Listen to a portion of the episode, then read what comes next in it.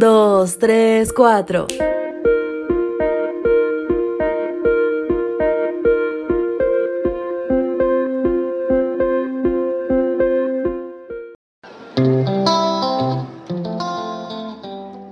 Hola, hola mis queridos jóvenes, ¿cómo se encuentran en este 24 de noviembre? Bienvenidos todos, este es el devocional matutino para jóvenes. Hoy, que todos los hombres sean salvos, es el título de nuestro mensaje.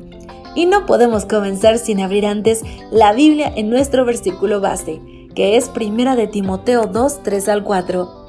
Porque esto es bueno y agradable delante de Dios, nuestro Salvador, el cual quiere que todos los hombres sean salvos y lleguen a conocer la verdad. Fue conocida a nivel mundial la triste historia de Ted Bundy, hijo de una nueva familia. En la adolescencia encontró una revista pornográfica que cambiaría su vida. La curiosidad propia y el impacto que causaron las figuras que contenía esa publicación lo motivaron a querer ver más y más de ese tipo de material, al punto que llegó a ser una obsesión. Como la pornografía suave ya no satisfacía sus deseos incontrolables, rápidamente incursionó en la pornografía aberrante y luego en la violenta. Cuando ya había visto todo y no tenía nada nuevo con que calmar su pasión, decidió él mismo ser el protagonista. Ya en la cárcel se sabía que había abusado y matado a por lo menos 28 mujeres y luego de un largo proceso judicial fue condenado a muerte en la silla eléctrica de una prisión en Florida, Estados Unidos. Hay ciertas personas que por la naturaleza de sus hechos son llamadas la escoria del mundo. Actuaron con tal vileza y son tan terribles sus acciones que el odio de las multitudes recae sobre ellos. Si solo imaginas que eres el esposo o padre de alguna de las mujeres que Ted Bundy abusó y mató, quizás encuentres otros adjetivos para calificar a este tipo de personas. Pero, al estudiar con sinceridad las escrituras, encontramos que Dios quiere que todos sean salvos y vengan al conocimiento de la verdad. ¿Puede ser esto posible? Es decir, ¿existe la posibilidad de que personas como Ted Bundy sean salvas? La respuesta bíblica es sí. El mundo puede dar su sentencia y ejecutarla. Puede culpar y caratular al ser humano con lo que quiera.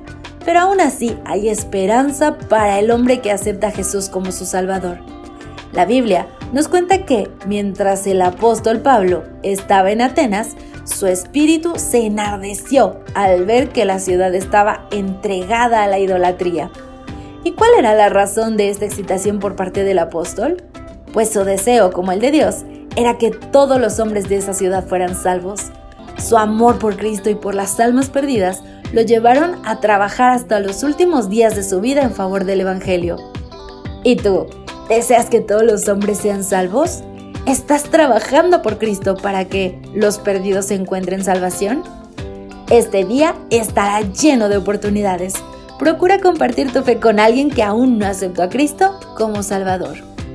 Querido amigo, ¿quién eres tú? ¿Eres un hijo de Dios? Pues ve afuera y que todo el mundo lo sepa. ¿Y tú, dónde estás buscando al Señor? Que pases un día maravilloso. Gracias por acompañarnos. Te esperamos mañana.